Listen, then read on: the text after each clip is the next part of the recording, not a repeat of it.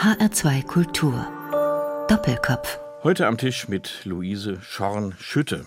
Gastgeber ist Andreas Bomba. Luise Schorn-Schütte ist Professorin emerita. Sagt man das so? Mhm. Emeritierte Professorin mhm. der Johann Wolfgang Goethe Universität in Frankfurt und hat sich intensiv mit der Wende vom 15. zum 16. Jahrhundert beschäftigt. Also es geht heute um Geschichte. Um Geschichte, die ein paar Jahrhunderte zurückliegt. Und das wird uns beschäftigen, inwieweit das auch heute noch von Interesse ist oder sogar Auswirkungen mhm. auf unseren Staat, auf die ganze Art und Weise, wie wir in Europa zusammenleben, ob es damit noch was zu tun haben kann. Ausgangspunkt unseres Gesprächs ist Karl V., der am 28. Juni 1519 zum römischen König gewählt wurde. Vor 501 Jahr also. Wir haben das Jubiläum knapp verpasst, Frau Schornschütte. Stimmt das? Römischer König gewählt? War das nicht ein deutscher Kaiser? Ja, die äh, Besonderheit der Reichsverfassung aus dem Mittelalter bis 1806, wo dieses alte Reich dann unterging, bestand darin, dass man ein, äh, durch die Kurfürsten, darum hießen die auch Kur, heißt Küren, wählen, den König, den ersten unter seinesgleichen wählt. Und das war äh, mit dem Titel des römischen Königs verbunden. Das ist dann erst in der Frühneuzeit als Kaiser betitelt worden. Es ist ein Zeichen dafür, dass die Kurfürsten einen ihresgleichen wählen, also primus inter pares.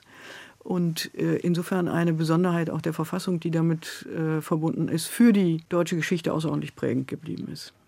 Nun kann man lesen über dieses Jubiläum, dass nicht alle Kurfürsten von vornherein begeistert waren über diesen Kandidaten, sprich sie haben Geldgeschenke entgegengenommen aus dem Hause Fugger. Das waren Bankiers aus Augsburg, die man ja heute noch kennt. Da gibt es ja noch diese Siedlung zu besichtigen. Also Bestechung, wie kann man das nennen? Wie kam diese Wahl zustande? Naja, ich meine, Bestechung äh, würden wir das heute nennen. Für die Zeitgenossen war es natürlich ein sehr äh, wichtiges Amt, politisch und wirtschaftlich vor allen Dingen auch. Und es ist von der anderen Seite, der Kurfürst von Sachsen stand ja auch zur Wahl oder war jemand, der es hätte werden können. Auf dieser, von dieser Seite äh, wurden ebenfalls Gelder herangezogen und dann hat man sich wechselseitig überboten. Und derjenige, der das meiste Geld auf den Tisch legte, der wurde es jetzt sehr, sehr allgemein und etwas mhm. laienhaft ausgedrückt. Bestechung war akzeptiert. Das ist wirklich erst im 20. Jahrhundert im deutschen Staatswesen.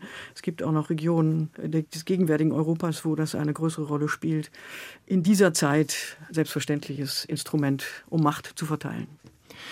Ging es dann nur um Geld oder ging es auch um andere Machtpositionen, die man regeln konnte bei einer solchen Gelegenheit. Also zum Beispiel ein König, der in einem großen Staatsgebilde herrscht, wie es das damalige Reich war, das ja von Süditalien bis nach Norden reichte, also über mehrere tausend Kilometer sich hingestreckt hat, mit den Mitteln der damaligen Zeit unendliche Entfernungen und kleineren Fürstentümern, wie zum Beispiel in Sachsen, was vergleichsweise überschaubar war. Da konnte man sich doch vielleicht ein paar Entscheidungskriterien oder ein bisschen mehr Macht sichern, zusichern lassen, vertraglich.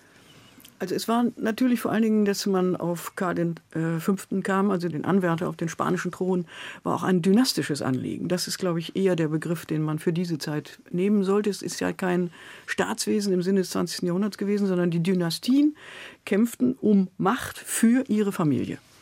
Und das war natürlich für die Familie, aus der Karl kam, mit dem Großvater, der ebenfalls entsprechende Positionen innehatte, ein Anliegen, diese Konzentration von Herrschaft in verschiedenen Regionen fortzuführen. Und das hatte nun der Kurfürst von Sachsen nicht in dieser Traditionslinie aufzuweisen.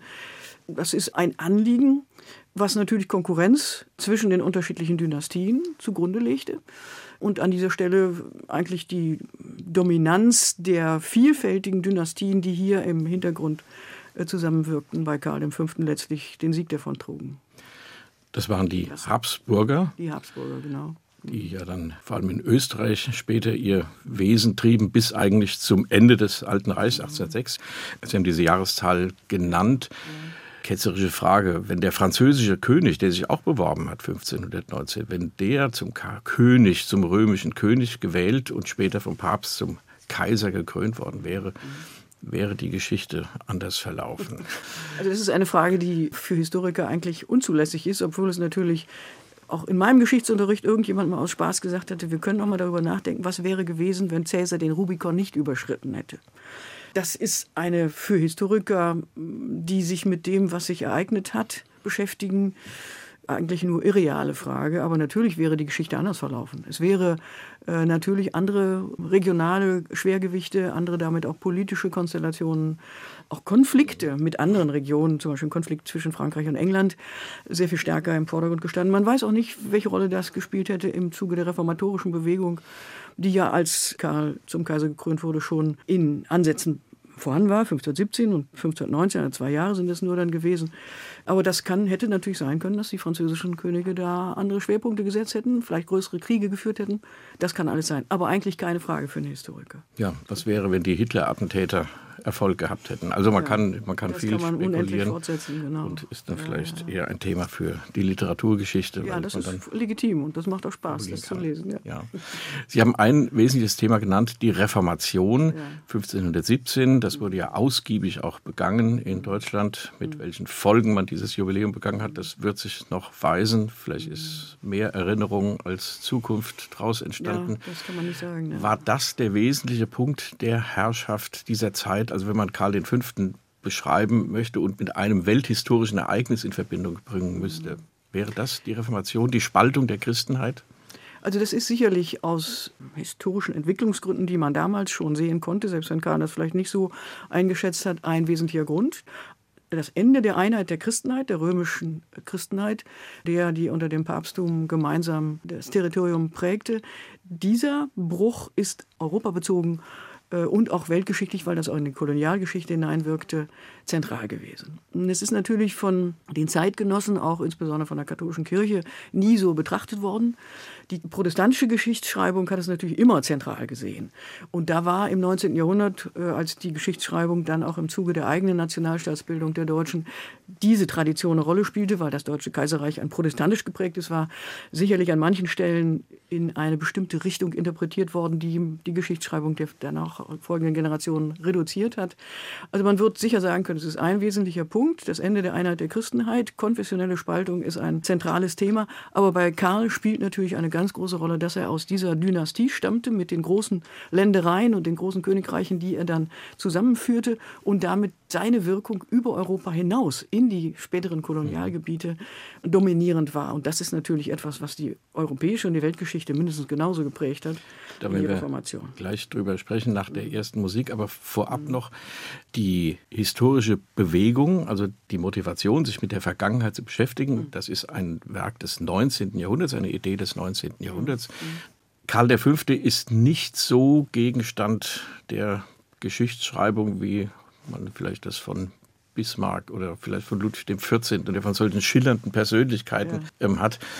Gibt es tatsächlich so etwas wie eine evangelische oder katholische Betrachtung eines solchen Herrschers aus dem 19. Jahrhundert heraus, aus diesen damals ja noch sehr virulenten Traditionen?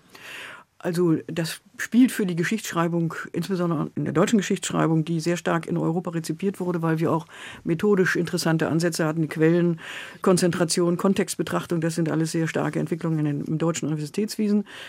Das ist insofern eine protestantisch und katholisch geprägte Geschichtsschreibung in dem gespaltenen später Deutschen Kaiserreich gewesen. Und das wirkte ganz lange fort. Und die Protestanten haben natürlich diesen Kaiser, der ihren Luther letztlich in die Flucht geschlagen hat und ihn aus der reformatorischen Verantwortung entfernen wollte, immer sehr negativ gesehen. Und im katholischen Raum ist es anders geschehen. Das ist das Ex-Post zurückblicken und die Traditionen zurechtbiegen. Das tun wir bis heute. Und keine Nation oder keine Historikerpersönlichkeit macht, kann sich davon freimachen, weil wir alle Zeitgenossen sind. Also Aber das kann man an dieser Person besonders schön deutlich machen. Die Geschichtsschreibung des 19. Jahrhunderts ist auch heute schon wieder Betrachtung. Ja, das ist schon wieder. Geschichtsschreibung ist schon wieder also Selbstgeschichte. Gibt, ich habe zum Beispiel meine Doktorarbeit über einen Historiker geschrieben aus dem 19. Jahrhundert in Leipzig. Und da war ich eifrig damit bemüht, den in eine neue Perspektive zu rücken, die vorher eben anders dargestellt wurde. Ich bin jetzt inzwischen 70, äh, da hat sich sicher inzwischen schon ein junger Historiker aufgemacht, der das auch wieder revidiert. Das ist unser Job. Wir schreiben höchstens eine Geschichte für die eigene Generation. Und das ist dann vielleicht so 30 Jahre und dann kommt die nächste und rückt das wieder zurecht. Das macht auch Spaß. Luise Schorn Schütte, emeritierte Professorin für mittlere und neue Geschichte, das heißt immer noch so, mhm. an der Frankfurter Goethe-Universität. Mhm. Sie haben publiziert über Karl V., ein kleines Bändchen in dieser beliebten Reihe bei Beck mhm. Wissen.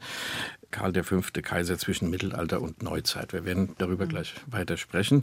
Jetzt erst einmal Musik aus der Zeit Karls V. von einem spanischen Komponisten, Antonio de Cabezon. Ein Variationenwerk über ein damals sehr beliebtes Lied, hier gespielt vom Ensemble Hesperion 20 unter Leitung von Jordi Saval.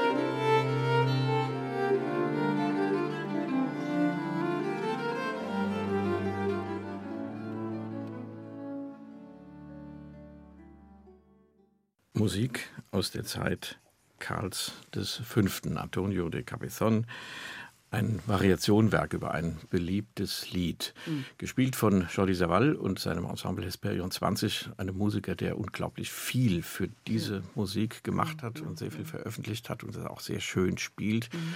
Frau Schorn-Schütte, wenn man das so hört, Musik rührt ja ans Gemüt. Wenn Sie jetzt den Karl also diesen Karl V., mhm. über den Sie gearbeitet haben, vor Augen haben, wenn Sie sich mit dem beschäftigen. Gibt es Momente, wo man sagt, den würde ich gern mal kennenlernen, persönlich, wie der so war? Man hat ja meistens nur Akten, irgendwelche Berichte, also man hat ja mhm. keinen Menschen aus Fleisch und Blut vor sich. Mhm. Hat Sie das manchmal gereizt? Ja, ja, doch, durchaus. Denn ich habe dabei auch in den Traditionen, man liest die Bücher derjenigen, die über Karl V. geschrieben haben, 19. Jahrhundert, und das negative Bild, was einem dann so präsentiert war, das ist in der eigenen Analyse dann doch relativiert worden. Und vor allen Dingen hat mich immer sehr das hat nichts mit meiner Tatsache, dass ich eine Frau bin, zu tun, gerührt, wie er seine Zuneigung zu seiner Frau und dann zum Beispiel deren Tod bei dem siebten Kind, äh, noch relativ jung, betrauert hat und auch sonst in seinem Briefwechsel mit seiner Schwester und auch dem Bruder, die ja politisch dann auch für ihn wichtig waren,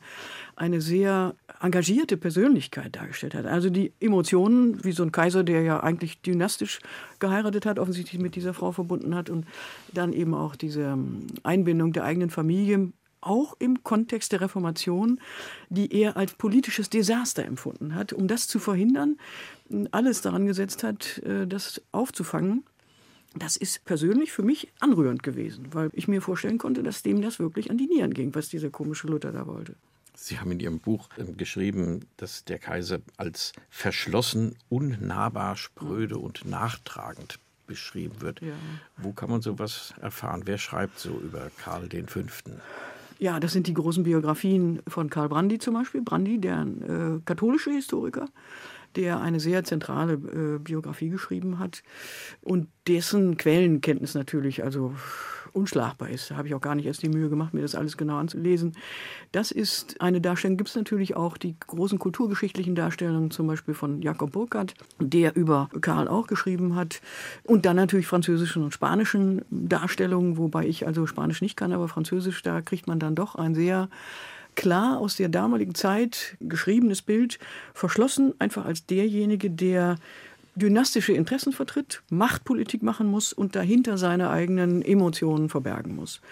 Insofern ist dieses Bild sicher im Interesse dieser katholischen Geschichtsschreibung auch als ein formuliert worden, um ihn als einen ernstzunehmenden und nicht so tändeligen Kaiser, wie es ja in der Zeit auch viele gab, darstellen zu können. Und da ist es dann doch ganz schön, wenn man die Briefe mal wirklich selber liest, weil das dann doch dieses Bild ein wenig aufbricht. Er ist auch der Erste, glaube ich, der kann man das so sagen, sich hat porträtieren lassen. Ja. Also ein moderner Mensch, der heute auf Instagram und Facebook unterwegs wäre, weil er den berühmten Maler ähm, Tizian mhm. engagiert hat, um ihn doch in mehreren Situationen zu malen. Es gibt, glaube ich, vier Bilder ja. insgesamt von ja. ihm. Das ist modern. Das ist ein individueller Herrscher, der an seinem Bild schon arbeitet zu der Zeit. Das ist 500 Jahre her. Ja, also ich bin etwas vorsichtig mit dem Begriff modern. Der ist zwar in den 70er, 80er Jahren war Modernisierung das Ziel, was die Historiker bewegte. Ich bin da ein bisschen zurückhaltend, aber es war ein Anliegen, sich als Persönlichkeit, als Individuum für diejenigen, die die Bilder sahen, präsent zu machen und eben als weltlichen Herrscher präsent zu machen. Und darum hat er den Auftrag erteilt. Und er hat sie mit solchen Symbolen und Tieren und menschlichen oder räumlichen Hintergründen versehen, die dann auch bestimmte Machtansprüche signalisieren. Also es ist jetzt nicht in dem Sinne nur ein Individuum, sondern es wurde auch ein Machtanspruch präsentiert und insofern ist es sehr wieder in seiner Zeit verhaftet gewesen. Aber dass er diesen Auftrag erteilt hat, das ist wirklich erstmalig in dieser natürlich auch vielleicht mit dem Machtanspruch von ihm verbunden gewesen, aber man kann das schon als individuelles Moment seiner Biografie sehen. Sein konfessioneller Gegenspieler Martin Luther hat das ja auch praktiziert, ja. mehrfach. Also wir haben die ganzen Kranach-Bilder ja. denken, wir haben das aus dem Reformationsjubiläum ja, ja alles noch im Hinterkopf. War das eine Reaktion des Kaisers auf Luther oder war das Luther in Reaktion auf Karl V.? Also ich glaube wieder noch. Äh, Karl V. hat diesen Luther natürlich gesehen als Herausforderung mit dem Ganzen, was dahinter stand, aber ihn als entlaufenen Mönch mit Sicherheit nicht ernst genommen. Das war für die Zeit jemand, der einfach nicht akzeptabel war für den Karl V. Für Luther war der Kaiser natürlich, er hat ja auch viele Schriften dem Kaiser gewidmet, eine ganz andere Größe. Das war die Obrigkeit. Die Obrigkeit ist von Gott. Das ist Luthers Bekenntnis immer geblieben. Aber man muss sehen, Luther hatte begriffen, dass er sein reformatorisches Anliegen für die Laien, die in der Regel alle nicht lesen konnten, deutlich machen musste. Und da war natürlich die Kranach-Familie in Wittenberg selber ein unschätzbarer Wert. Äh, die ihn als den protestantischen Menschen, den Bürger, den verheirateten Pfarrer porträtierten. Und insofern ist das alles ein Anliegen zur Durchsetzung seiner protestantischen Bewegung gewesen, seines, seines theologischen Anliegens. Jetzt nicht eine Bewegung im politischen Sinne, sondern sein Herzensanliegen. Und parallel dazu ist natürlich Karl V. als äh, Vertreter des Hochadels mit der gleichen Vorstellung aufgetreten, dass sein politisches Anliegen auch für diejenigen, die nicht lesen und schreiben konnten, am besten in irgendwelchen äh, Gemälden dargestellt wird. Beziehungsweise er wollte nur den hohen Adel und die Reichsfürsten beeindrucken und seine Machtfülle präsentieren. Also es ist schon immer bei beiden ein Anliegen damit verbunden gewesen, in die Welt hineinzuwirken. Ob da eine wechselseitige Beziehung bestand, das wage ich eher zu bezweifeln. Ja. Bei Luther kommt dazu, dass er diese Bilder auch hat drucken lassen, ja. also die, die Holzschnitte, die mhm. damals verbreitet mhm. wurden. Also ich glaube, da wusste jeder, jeder wusste im Reich, wie dieser Luther aussieht. Ja. Ja. Bei den Tizian-Bildern, die kannte natürlich nur der oder diejenigen, die sie, sie auch sehen konnten. Und nicht vergessen darf man, dass auch die Päpste sich haben darstellen lassen. Natürlich. Raphael jetzt in seinem 500. Todesjahr ist so ein Beispiel. Das sind so im Purpur mit Hermelinpelzen, also wirklich weltliche Mächte, diese mhm. Medici-Päpste. Das ist ja sozusagen die dritte Seite ja, dieser ja. Spielart. Und Karl V., Frau Jean-Schütte, der stand auf Seiten der Päpste. Auf der anderen Seite haben die Päpste auch Machtansprüche gehabt. Wie hat er sich da durchlaviert? Also er wollte selbst schon Herrscher dieser Welt sein, auch nicht den Päpsten das überlassen, aber auf der anderen Seite brauchte der die. Ja, wie ist das zu beschreiben? Also Karl V., das hat, muss ich ausgestehen, mich ihm interessant gemacht oder ich fand ihn deswegen auch anregend, weil er immer jemand war von Jugend auf, von dem wir Zeugnisse haben, der diese Reformbewegung in der katholischen Kirche mit den Bettelmönchen und dem Armutsgebot anderer Ordensgründungen, diesen Weg der reformatorischen Bewegung in der Kirche sehr ernst genommen hat. Der das, was wir wissen, wirklich auch mit einem sehr äh, dezenten Leben, einem nicht überbordenden Lebensstil, sondern mit einem ja fast protestantischen Anliegen äh, verbunden hat. Und das war natürlich seine Verbindung in diese Kirche hinein. Die katholische römische Kirche in ihrem Prunk war nicht sein Anliegen. Die sollte reformiert werden. Da hatte er eine Reihe von Verbündeten in der Kirche selber. Das war ja auch ein innertheologisches Anliegen. Und das hat er nun mit der Kirche dann letztlich als ähm, seine Motivation, die Kirche zu bewahren in dieser reform reformierten Richtung, das hat ihn verbunden. Und das war dann letztlich das Gegenüber zu dem, was Luther als neue Kirchengründung oder als neue Bewegung, die zu einer Kirche wurde, in eine ganz andere Richtung führte. Aber im Ursprung waren beide, Reformatio ist Wiederherstellung des ursprünglichen Anliegens, des theologischen Anliegens, auch des politischen Anliegens, wie es schon einmal als richtig betrachtet gegründet worden war. Das war bei Luther der Ansatz und das ist die reformatorische oder die Reformbewegung in der katholischen Kirche auch gewesen, zu der Karl V. gehört. Und also man muss dieses Wort schon bei der Wurzel nehmen. Ja, ja, also Reformatio ist, ist nichts ja. Neues, nee. sondern man will genau. es wieder auf einen alten Idealzustand, ja. den es vielleicht auch nie gegeben hat, den man so imaginiert, sich wieder zurückziehen. Das ist ja wie Renaissance, ein Begriff, der damals aufkam. Das ist genau. die Wiedergeburt, auch nichts Neues, sondern man will eben wieder das Alte, mhm. wie es war, wie man sich vorgestellt das hat. Das, das ist das Zeitverständnis von vor 500 Jahren. Insofern ist es natürlich immer so eine Frage, ob man das mit dem Gegenwärtigen überhaupt vergleichen kann. Reformatio, Wiederherstellung des als richtig befundenen, wie es in der Bibel steht. So. Altes Testament, Neues Testament, für Luther war es das Neue Testament, Wiederherstellung der urchristlichen Gemeinde. Und das war letztlich auch das Anliegen der Reformbewegung in der katholischen Kirche, zurück zu den Idealen des Urchristentums. Armut, Fürsorge für den anderen, Gewaltverzicht. So kann man es ungefähr sagen. Wir machen wieder Musik, Frau Schwan-Schütte. Ein harter Präg, denn jetzt kommt ein persönlicher Wunsch von Ihnen, der mit Karl V. nun überhaupt nichts zu tun hat. Nee. Es sei denn, der Mensch von Herbert Grönemeyer formuliert auch etwas, was, aber wahrscheinlich ist das eine persönliche Erinnerung von Ihnen, dieses Lied. Ja, also diese Beschäftigung mit der Reformation und Karl V., die entstand in einer Zeit, in der persönliche, also Geburt meiner ältesten Tochter und eben auch dann Sterben von älteren Verwandten eine Rolle spielen. Und da war das dann immer ein Lied, was meine wissenschaftliche Arbeit mit meinem persönlichen Anliegen verbunden hat.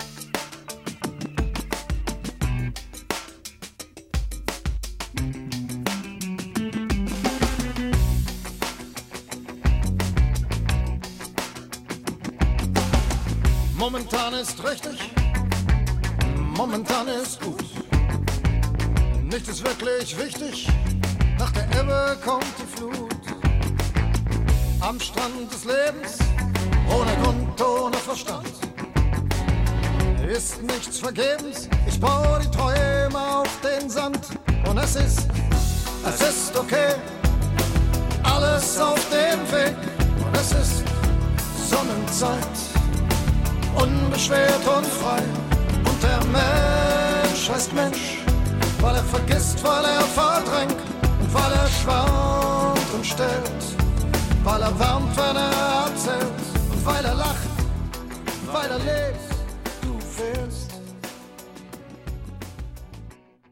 Der Mensch von Herbert Grönemeyer, gewünscht von Luise Schorn-Schütte, emeritierte Professorin für mittlere und neue Geschichte an der Johann Wolfgang Goethe-Universität in Frankfurt. Heute leben Sie in Berlin. Frau Schorn-Schütte, nach der Emeritierung beschäftigen Sie sich noch mit diesem Thema Karl V.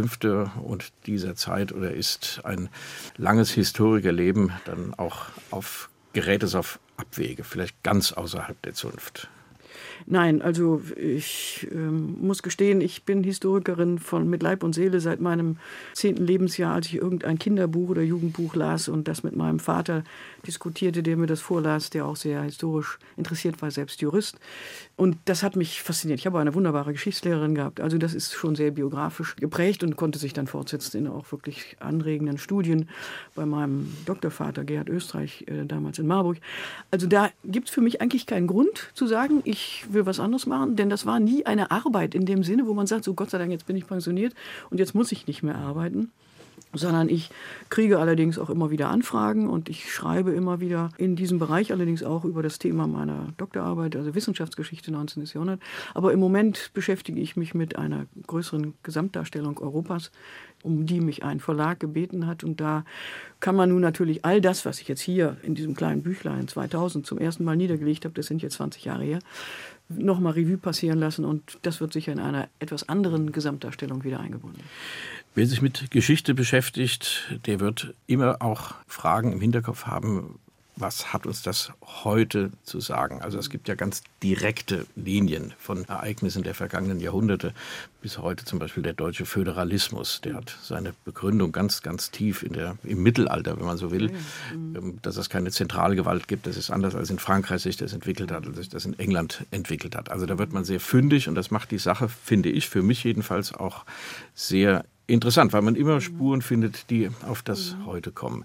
Nun gibt es über Karl V., über den wir uns heute unterhalten, ja das Wort, das ist der König, der Kaiser, der Herrscher, vielleicht hat er sogar selbst gesagt, in dessen Reich die Sonne nie unterging. Hintergrund ist die Entdeckung Mittel- und Südamerikas, mhm. verbunden mit politischen Umwälzungen jeder Art, weil einfach viel Schätze da waren, viel Geld, Kolonialismus und, und, und, was da eine Rolle spielt.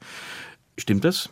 Wer hat das gesagt? Wo kommt dieser Satz her? Und also das sind die Zeitgenossen, die das beschrieben haben, die ihn als den großen Herrscher über das Gesamtreich, das damals wahrnehmbare und sich erweiternde, über Europa hinausgehende Reich beschrieben haben. Und das ist natürlich in der Geschichtsschreibung dann immer sehr gerne aufgenommen worden. Das stimmt ja auch. Ein solch weitreichendes Imperium, in dem die Sonne wirklich nie unterging, für die damaligen Zeitgenossen ganz wichtig, hat natürlich sein persönliches oder sein, sein Machtanspruch auch gestärkt, dass er eine solche Machtfülle vereinbart hat. Ich muss zu diesem äh, kolonialen Ansatz noch sagen, es ist jetzt nicht Kolonialismus. Es war zunächst das Anliegen auch der katholischen Kirche, die Eroberung der Welt oder überhaupt die Erkundung der Welt mit dem Ansatz zu verbinden, äh, die katholische Kirche und den, den christlichen Glauben mit als Mission zu verbreiten. Das ist das Anliegen des Christentums. Mission gehört dazu. Und das hat natürlich die Kirche in dem Kontext, in dem nun auch diese Regionen erforscht wurden, wirtschaftlich erforscht wurden, dann als missionarischen Aussatzauftag versehen.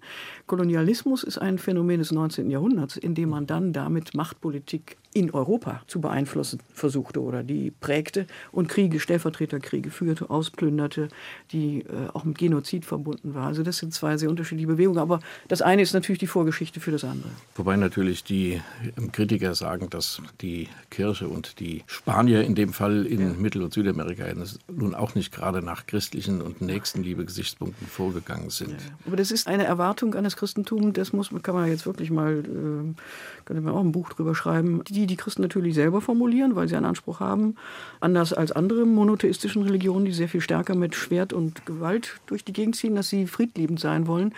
Das hat sich natürlich in solchen Phasen des 15., 16. Jahrhunderts, wenn die Spanier da erobern, waren die plötzlich auch alle mit dem Schwert unterwegs und wollten ökonomischen Einfluss nehmen. Aber es gab eben dann auch im Gefolge dieser äh, spanischen Eroberung immer den Orden, später den Jesuitenorden und andere Orden, die die eigentlichen christlichen Anliegen versucht haben, in der Erziehung dieser Ureinwohner umzusetzen. Also das ist aber eine ganz eigene Geschichte. Die Kritik bleibt natürlich, Kirche ist Macht und Macht ist mhm. in wesentlichem Sinne nicht christlich. Das stimmt. Da müssen die Christen sich an ihre eigene Nase fassen.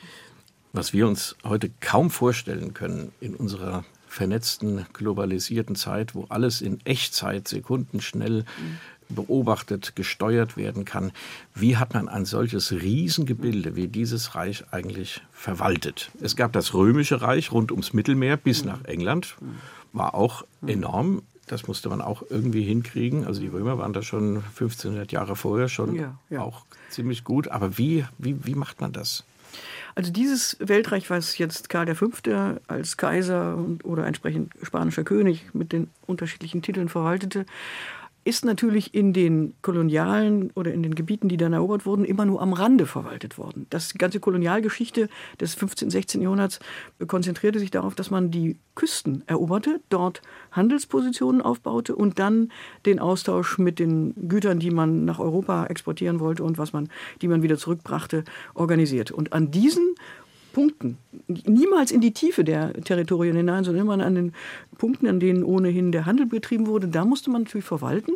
Und da gab es aber durchaus äh, eine Entwicklung, die in Europa in dieser Zeit auch eine große Rolle gespielt hat. Gelehrte Juristen und katholische gelehrte Priester, die jetzt in diesen Kolonialgebieten, Kaiser Karl V. ist ja der katholischen Kirche treu geblieben, zusammen auftraten und die Verwaltungsaufgaben gemeinsam wahrnahmen. Es gibt Massen von Überlieferungen. Es mussten nämlich Berichte geschrieben werden an die europäischen und oder spanischen und äh, portugiesischen Kolonialmächte, die ja auch unter Karls Herrschaft standen. Und auf diese Berichte wurde geantwortet, aber das immer alles mit einem Zeitverzug von zwei Jahren etwa, sodass, wenn die dann reagieren konnten, war das möglicherweise schon gar nicht mehr akut. Also das bleibt ein Problem. Aber der Anfang war, dass man spezialisierte Leute vor Ort ansiedelt und das in Verbindung mit den wirtschaftlichen Standorten, die man ohnehin äh, gegründet hatte, verband. Nun hatte dieses Reich Karls V.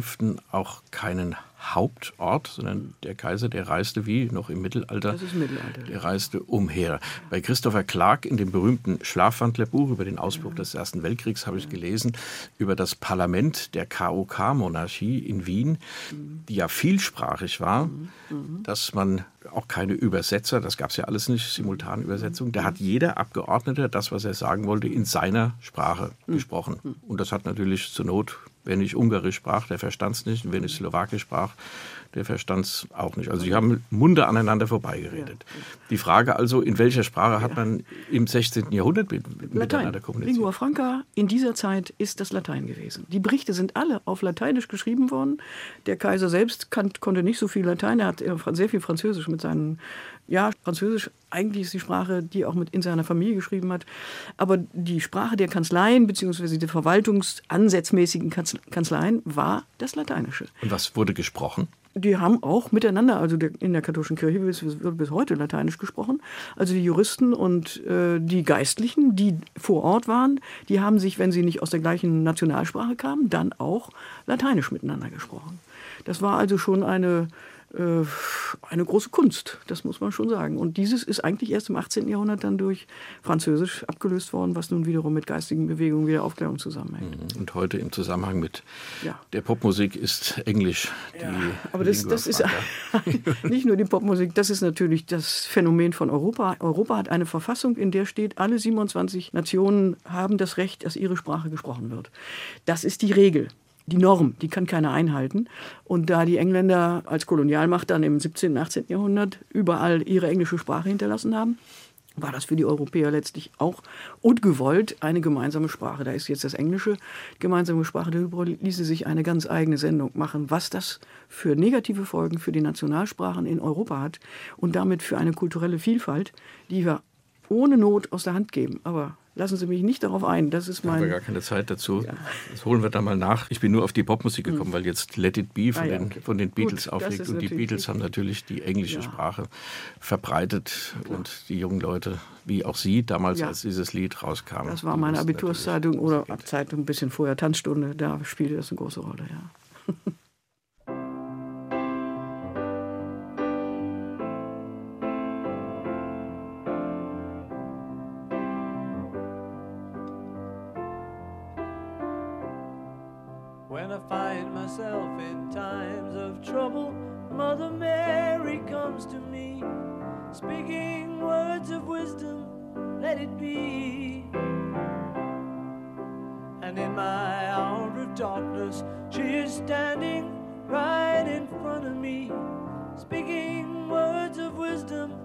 let it be.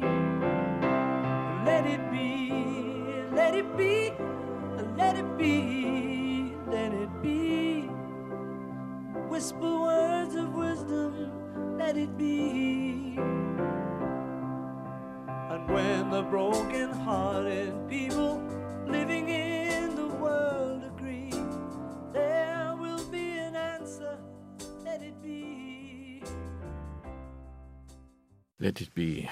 Paul McCartney, John Lennon und die Beatles. Ein Lied, was auch schon historisch ist. Luise Schorn-Schütte zu Gast im Doppelkopf in H2 Kultur. Sie machen noch eine Null dran bei dem Thema, über das wir heute sprechen. Das ist jetzt nicht 50, sondern 500 Jahre her, dass Karl V. zum römischen König gewählt und zehn Jahre später vom Papst persönlich ja. zum Kaiser gekrönt wurde. Mhm. Das war, kann man lesen, auch das letzte Mal, dass der Papst direkt ja, genau. den Kaiser, also mittelalterlicher Tradition folgend, ja. gekrönt hat. Wir sprechen über Karl V. und eine Zeit, die starke Wandlungen mit sich bringt, die Zeit um 1500. Wir haben über die Reformation gesprochen, die das Weltgefüge, das Gefüge der damals bekannten Welt ziemlich durcheinander gebracht hat. Aber wir wollen natürlich auch ein bisschen über die Wirkung auf die Gegenwart sprechen, die Geschichte immer hat. Mhm. Und da fällt mir das Wort ein, was der Abgeordnete Alexander Gauland, wann war es? am 2. Juni 2019 im Deutschen Bundestag gesagt hat. Ich zitiere. Hitler und die Nazis sind nur ein Vogelschiss in unserer über 1000-jährigen Geschichte. Und die großen Gestalten der Vergangenheit von Karl dem Großen über Karl V. bis zu Bismarck sind der Maßstab, an dem wir unser Handeln ausrichten müssen. Alle Welt hat sich über den Vogelschiss mhm. aufgeregt, mhm. zu Recht. Aber es gibt noch mehr, über das man sich aufregen muss. Wie ist Ihre Meinung dazu aus Sicht der Historikerin? Naja, eine tausendjährige Geschichte und er sagt ja unsere, damit meint er die deutsche Geschichte, die gibt es aus der Sicht der Historiker nicht. Äh, dass er Karl V. erwähnt, das haben wir vorhin ja schon angesprochen. Das ist der gewählte Kaiser von den regionalen Fürsten, den Kurfürsten, dem Grundprinzip der deutschen Geschichte, vor allen Dingen dann eben seit dem 16. Jahrhundert bis hinein ins 19. Jahrhundert, die Gründung des Kaiserreichs, die Betonung der regionalen Kräfte, der Länder, der Territorien. Territorium ist die Bezeichnung für die Dynastien, das wird nachher eben dann in der Demokra oder in der Republik äh, sind das die Länder und das wird in der Verfassung des äh, Grundgesetzes der Bundesrepublik Deutschland ja ausdrücklich aufgenommen. Keine zentrale Herrschaft, sondern die Regionalität. Diese Entwicklung aber, äh, die nun Herr Gauland da anspricht mit Karl V., ist ja keine spezifisch deutsche Geschichte gewesen. Karl V. war der Kaiser dieser großen Einheit Heiliges Römisches Reich deutscher Nation zwar, aber das waren viele Länder, die heute nicht mehr zu Deutschland dazugehören, auch schon im 17., 18. Jahrhundert nicht Italien, mehr. Italien, Spanien, Portugal. Und eben, vor allen Dingen, das wollte ich sagen, er selber ja. war eben Herrscher für eine große andere Reihe anderer Territorien, die heute europäische Länder sind. Und diese Betonung, warum ich das hier erwähne, äh, ist, dass der Kaiser insofern ein mittelalterliches Element in der Reichsverfassung ist, die auch aus dem Mittelalter stammt, der deutschen Reichsverfassung, die aber dann von den Kurfürsten, gerade im Kontext auch der Reformation, immer wieder betont wurde, dass dieses wir diejenigen sind, die den Kaiser wählen und damit dass die Machtteilung, die Teilhabe von Dynastien an der zentralen Herrschaft in Deutschland eine Rolle spielt, aber dass eine regionale Differenziertheit eine Rolle spielt, anders als wir die dann so etwa im 17., 18. Jahrhundert sich in europäischen Ländern entwickelnd sehen, in England mit der Königin äh, oder dem König, der Hauptstadt London, mit Frankreich in Paris äh, und den absolutistischen Anführungsstrichen Fürsten auch in Italien gab es diese Zentralisierung nicht, sondern erst im 19. Jahrhundert mit dem Risorgimento. Also eine Konstruktion jetzt einer deutschen Geschichte, die völlig verkennt, dass es eine differenzierte Regionalität gab, dass es immer Sachsen und Württemberger und Bayern gegeben hat, aber nie die deutsche Nation, dass es natürlich in der Reformation eine deutsche Sprache durch Luther geschaffen wurde, die dann eine kulturelle Entwicklung hin zu einer deutschen Nation im 19. Jahrhundert vorbereitete. Aber so wie das bei Gauland bezeichnet worden ist, das ist historisch nicht korrekt. Dabei ist der Mann Historiker. Und man könnte sagen, vielleicht 1871, also das Ende des mhm. Deutsch-Französischen Kriegs, mhm. der 1870 vor 150 Jahren mhm. begann. Das wird auch noch thematisiert werden im Rahmen dieser Sendereihe da geht eigentlich die deutsche Geschichte los. Also 150 Jahre geben wir ihr mal. Jedenfalls die Geschichte der, des Nationalstaates, ja. nicht? Der Einheit, der Vereinigung von oben, die ja 1848 nicht akzeptiert wurde vom Kaiser. Er war derjenige, der den Ton angeben wollte. Das ist schon ganz wichtig, dass man das so festhält. Zum Schluss, Frau Schornschütte, noch eine Frage, was auch besonders ist an diesem, oder was mir besonders vorkommt an diesem Karl V., dass seine Herrschaft nicht durch seinen Tod endete, sondern dass er sich bewusst offensichtlich zurückzog. 1555, Augsburger Religionsfrieden. Mhm. Es schien, dass die, die Sache mit den konfessionellen Unterschieden befriedet worden wäre. War es dann nicht, wie wir wissen. Da tritt er ab von der Bühne. Er ordnet seine Länder, es wird geteilt. Spanien geht an den einen und Österreich und diese ganze östliche Region an einen anderen Habsburger. Warum hat er von sich aus die Macht aufgegeben? Das ist ja ungewöhnlich. Ja, es ist sehr ungewöhnlich für die Zeit. Es gibt auch keine Parallele, dass das so geschieht, gerade bei dieser Machtfülle.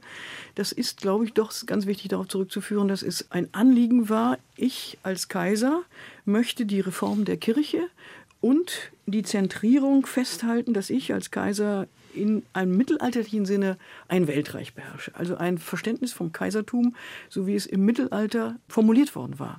Und in dem ganzen Erfahrungen, die er, insbesondere in Deutschland oder im, deutschsprachigen Raum, äh, die er gemacht hatte mit der Opposition der Kurfürsten, selbst wenn sie katholisch waren, haben sie gegen diese Form der Machtzentrierung, die er durchsetzen wollte als mittelalterliches Element, immer Sturm gelaufen. Ihr Anliegen war, wir sind als Reichsfürsten diejenigen, die diesen Primus inter pares wählen und wenn der nicht das macht, was wir wollen, jetzt sehr, sehr einfach gesagt, können wir ihn auch wieder abwählen. Das ist aber letztlich etwas gewesen, was Karl V. nicht akzeptiert hat. Und seine Reformvorstellungen in der Kirche sind ebenfalls nicht durchgesetzt worden. Außerdem war er sehr krank, er hatte offensichtlich starke Gicht und sah sich der Fülle dieser Machtaufgaben nicht mehr gewachsen, sodass es hier eine Eingeständnis eines Scheiterns war. Das hat er zwar selber so nicht gesagt, aber wenn man das so aufteilt, dass war nicht mehr das, was die anderen, mit denen er kämpfte, akzeptierten. Wobei das Wort vom Mittelalter, was Sie jetzt mehrfach ja. Äh, benutzt haben, in dieser Zeit aufkam. Also man Natürlich, hat immer gesagt, klar. das war das Reich in der Mitte zwischen genau. dem römischen Reich und dem, was wir heute haben, wobei das eben nicht in der Mitte war, sondern im Grunde so eine Art ja, Loch Epochen, nach unten, nicht? eine Epoche. Zwischen den Zeitphasen. Nicht so. Ja. Also das ist jetzt ein, ein, Begriff, den man jetzt hätte mehrfach gleichzeitig erläutern müssen. Das ist nur so ein, ein Schlagwort. Aber Mittelalter ist natürlich die Zeitspanne damit gemeint, in der es einen zentralen Kaiser geben sollte. Das war die Überzeugung und das wird im 16. Jahrhundert konsequent in Frage gestellt. Ohne die Reformation, Frau Scharnschütte, die wir besprochen haben und die zu Karls des Fünften Lebzeiten das mhm. Thema war, was er, was ihn beschäftigt hat, hauptsächlich, mhm. hätte es den Komponisten Johann Sebastian Bach vermutlich nicht okay. gegeben. Das mhm. wird nicht der Grund sein, warum Sie sich einen Satz aus dem A-Moll-Violinkonzert gewählt haben. Ja, ich meine, es, ähm, die protestantische Kirchenmusik ist natürlich ein Element für jeden Historiker. Und wenn man selber Protestant ist, kann man das, ist man auch nicht frei davon, das gut zu finden. Wir hören eine Aufnahme mit Gidon Kremer und der Academy of St. Martin in the Fields, Doppelkopf in H2 Kultur, mit Luise Schorn-Schütte und dem Gastgeber Andreas Bomber. Vielen Dank fürs Gespräch, vielen Dank fürs Zuhören.